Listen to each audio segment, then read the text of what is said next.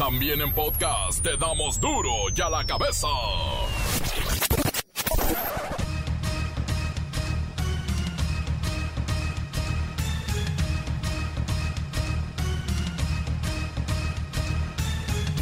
Miércoles 23 de abril del 2020 yo soy Miguel Ángel Fernández y esto es duro y a la cabeza sin censura.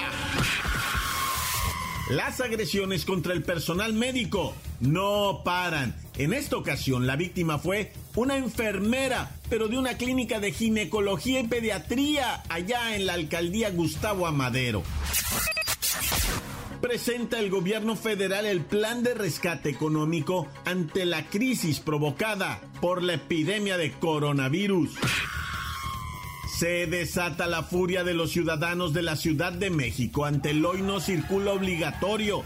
Cerrarán el 20% de las estaciones del metro y no habrá toque de queda. Y de las medidas se salvan taxistas, transporte de carga, personas con discapacidad y carros eléctricos. 1. A partir del jueves 23 se cerrarán alrededor del 20% de las estaciones del metro, metrobús y tren ligero.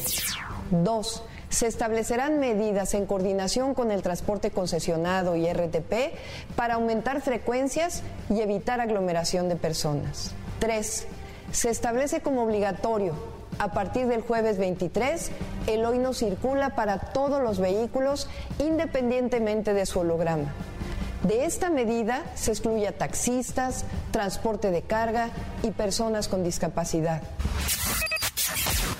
La Organización de las Naciones Unidas pronostica que 260 millones de personas en el mundo se enfrentarán a una tremenda hambruna en los próximos meses confirman que en Estados Unidos las muertes por COVID-19 comenzaron a principios de febrero y no un mes después como creían las autoridades sanitarias. Un mes vivieron engañados y ahora pagan las consecuencias. Según inteligencia estadounidense, Kim Jong-un, el tirano dictador de Corea del Norte, tendría muerte cerebral después de una cirugía ¿Quién será el sucesor del imperio en Norcorea? El reportero del barrio dice que el mismo día que López Obrador pidió a los narcos bajarle, se registró el mayor número de homicidios del 2020. No te digo. Comencemos con la sagrada misión de informarle porque aquí no le explicamos las noticias con manzanas, no Aquí las explicamos con huevos. Llegó el momento de presentarte las noticias como nadie más lo sabe hacer. Los datos que otros ocultan, aquí los exponemos sin rodeos. Agudeza, ironía, sátira y el comentario mordaz. Solo en duro y a la cabeza. ¡Arrancamos!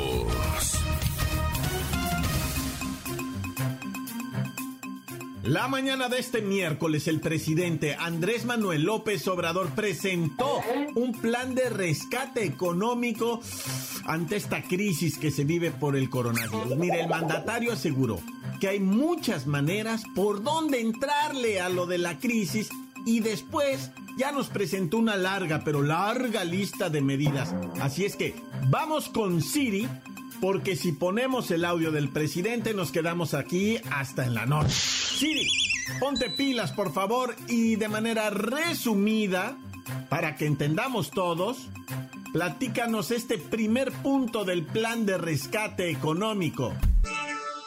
El punto número uno es que no será despedido ningún trabajador del gobierno, y se reducirá el salario de altos funcionarios públicos hasta en 25%.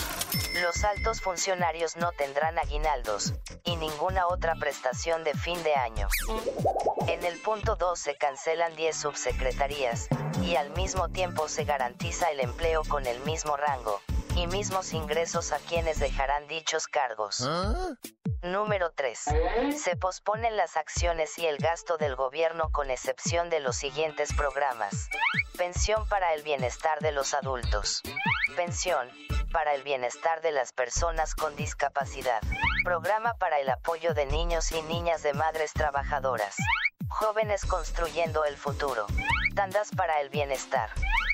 Y una larga, pero muy larga lista de programas sociales. Sí, todavía hay muchos puntos de este plan económico, así es que por favor, de manera resumida, las medidas más importantes. Lo más destacable es que la Secretaría de Hacienda dispondrá de los recursos necesarios para dar un trato excepcional a la Secretaría de Salud, Guardia Nacional y la Secretaría de Marina y Defensa Nacional para el combate al COVID-19. También se otorgarán 3 millones de créditos dirigidos a la población más necesitada, y se crearán 2 millones de nuevos empleos, para proteger al 70% de las familias mexicanas, equivalente a 25 millones de hogares, sobre todo a los pobres, y a los integrantes de las clases medias. Bien, muy bien. Y bueno, en medio de especulaciones y de críticas y de señalamientos, porque ahora todos somos expertos en economía, se nos da a conocer que este decreto entrará en vigor el día de su publicación en el diario oficial de la federación y serán vigentes hasta el 31 de diciembre del 2020. Por cierto, estados, todas las entidades eh, recibirán la parte proporcional que les corresponde sin quitarles un solo peso desde la federación.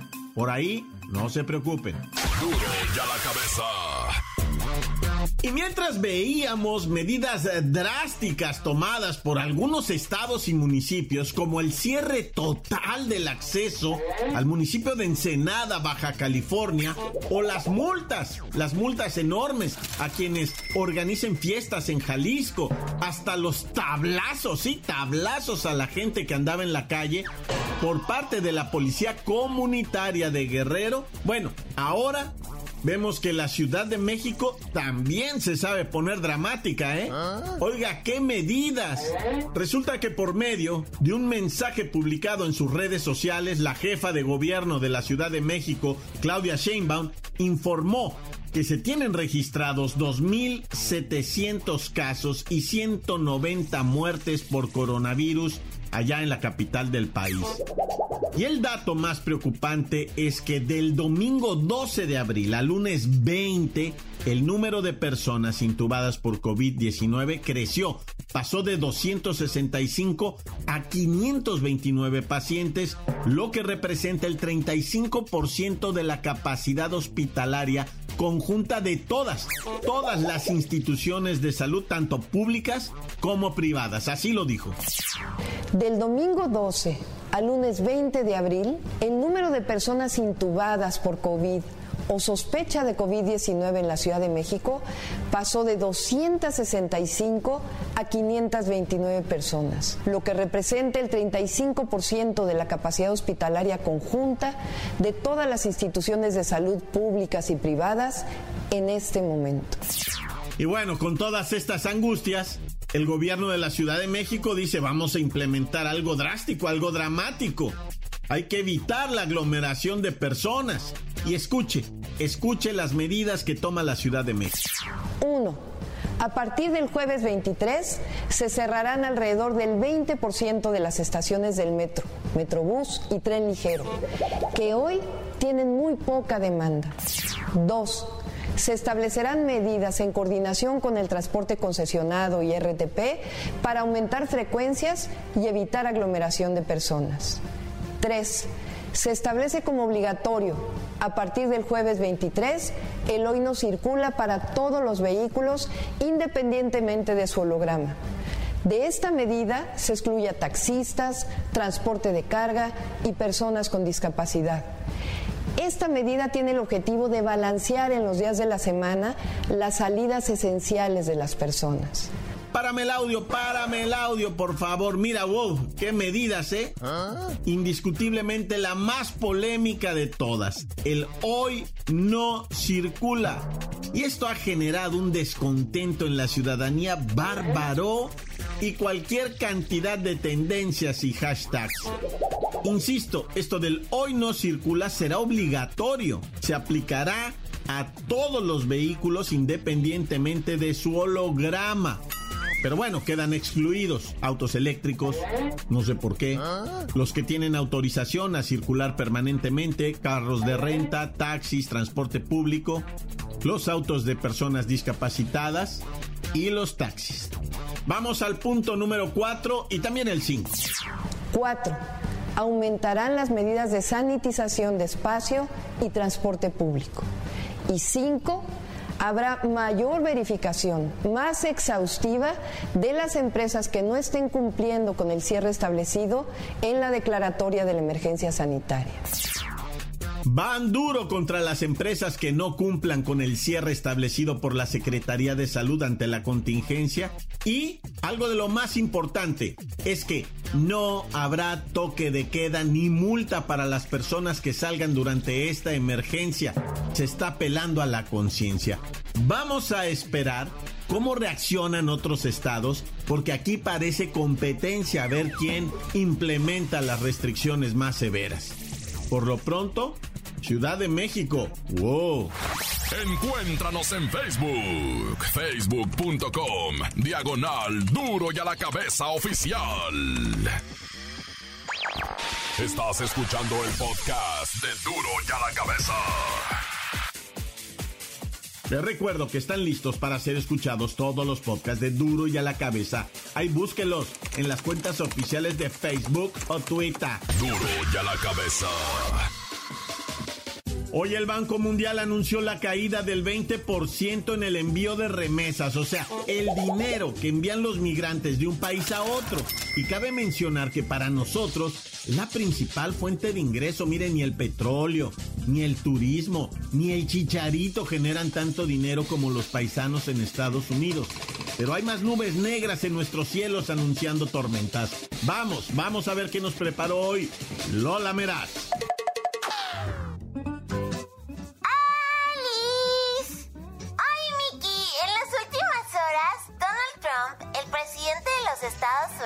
Advirtió que podría suspender la inmigración durante la pandemia del coronavirus. Como siempre hace cuando quiere causar terror, ¿Ah? usó su cuenta de Twitter para justificarse y decir que lo hace para proteger los empleos de los grandes ciudadanos americanos. Lola Meraz, se espera que Donald Trump aplique esta medida, esta locura por medio de una orden ejecutiva pero no se ha aclarado si ya lo envió o está analizando su propuesta.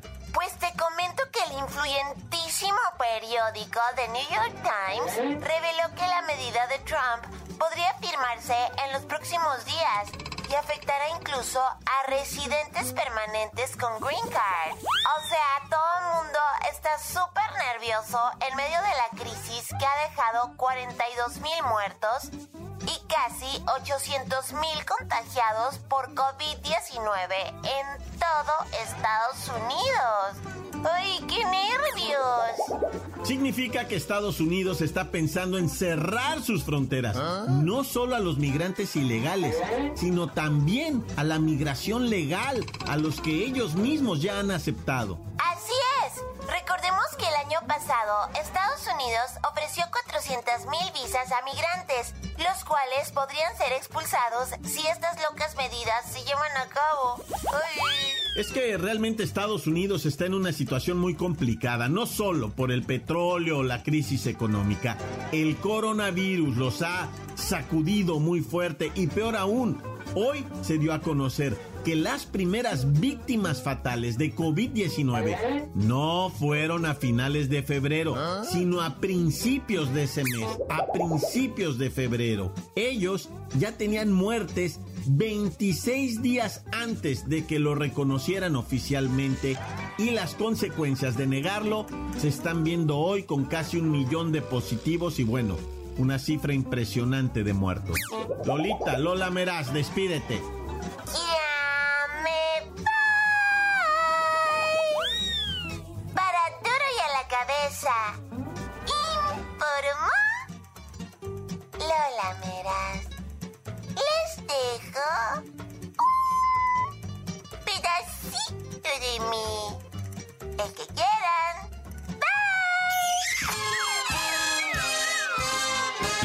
que sacude.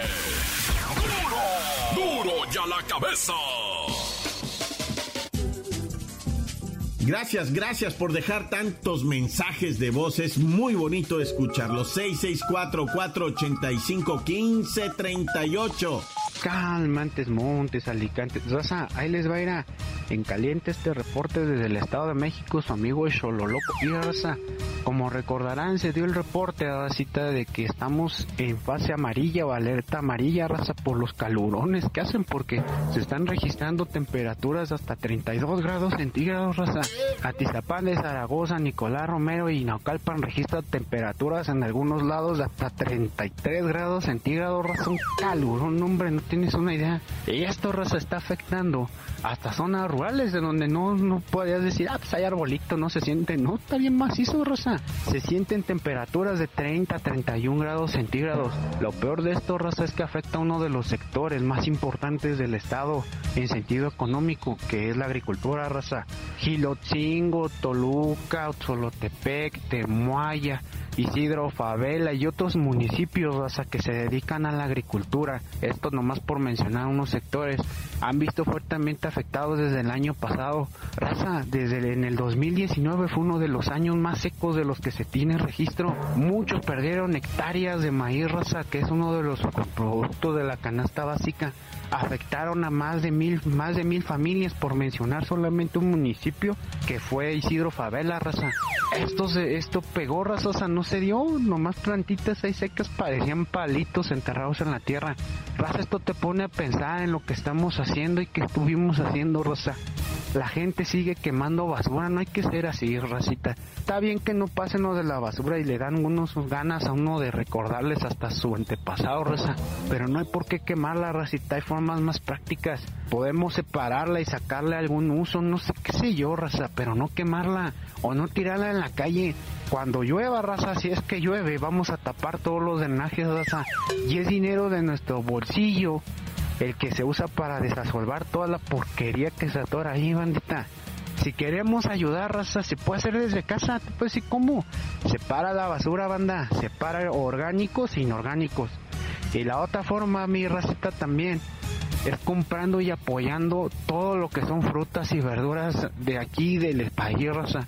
De una forma echando la mano, apoyando el comercio mexicano. Obviamente, nada de salir con la comadre, nada de salir con la novia, nada, nada, no calos, no nada. Bueno, ya, loco. Ya les dejé esta para que la capeen, ahí nos vemos. Tan se acabó corta. Encuéntranos en Facebook, facebook.com, diagonal duro y a la cabeza oficial. Esto es el podcast de duro y a la cabeza.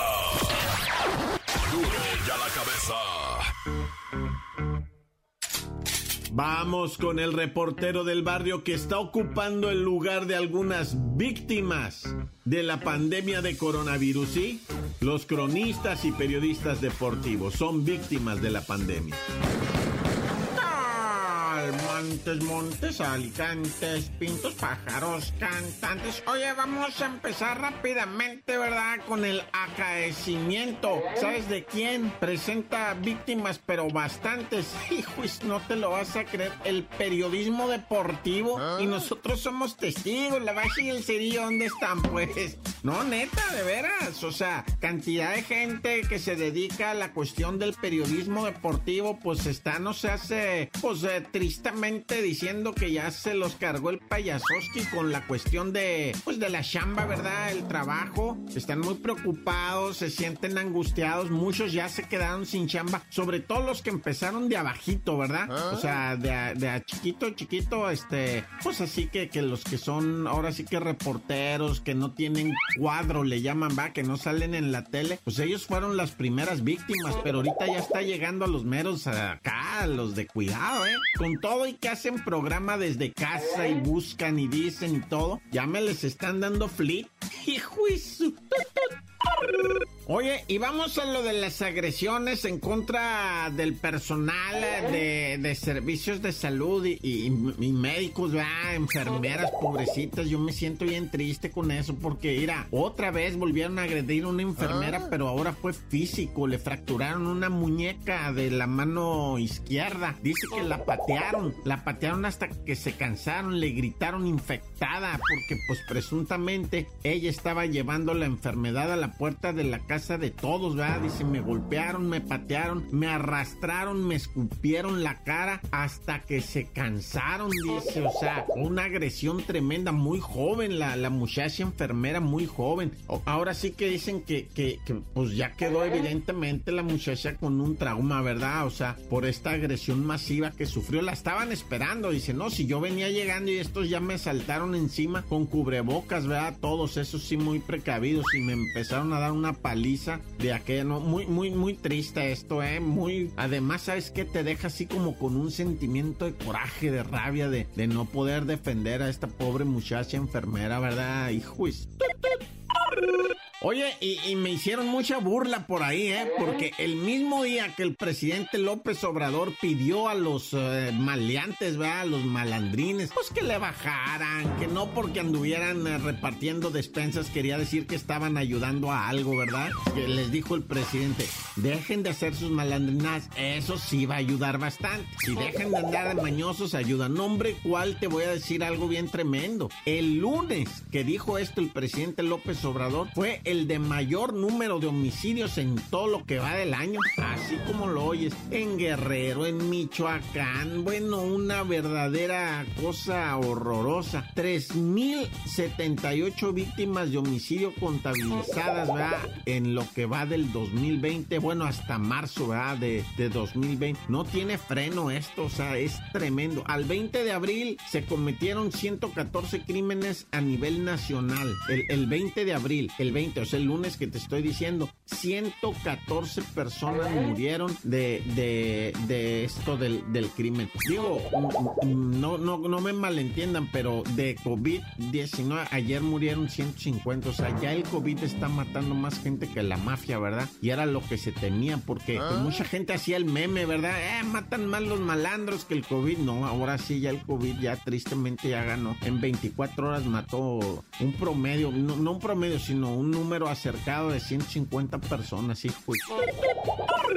Oye, y antes de irnos, la triste historia de Sócrates allá en la Ciudad de México. Sócrates, un joven con su mamá, pues eh, eh, en algo andaban medio raros, ¿verdad? Su mamá y él, él ya tenía ingresos a la cárcel, antecedentes por robo, por extorsión, pues yo no sé qué tanta cosa de antecedentes, ¿verdad? Entonces fue a comprar pan con su mamá y su mamá la habían amenazado el fin de semana de muerte a la señora. La amenazaron de muerte, pero a quien se la juraron y se la cumplieron fue a su hijo. A su hijo estaban comprando pan, él la estaba esperando en el carro y le metieron 15 balazos en el estacionamiento. La señora aventó la charola del pan, salió, pero pues ya no pudo hacer nada. El dato, vea, importante es que sí atraparon a tres personas que parece ser que están involucradas, ¿verdad? En el, en el asesinamiento de Sócrates. Fue la señora Lupe, el Charlie y también el Fernando. El Fernando, 70 años y anda de sicario. Nah, ya. Dios conmigo y yo con él. Dios delante y yo tras del Tan tan se acabó corta.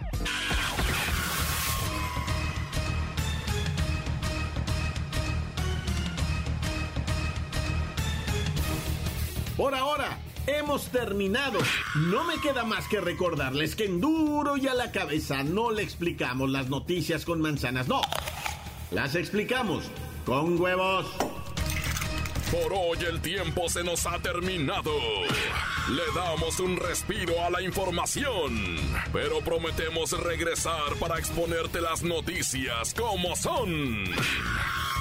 Duro y a la cabeza es Miguel Ángel Fernández, Arturo González, Evi González y la producción de Luis González, el señor X. Una producción original de MBS Radio.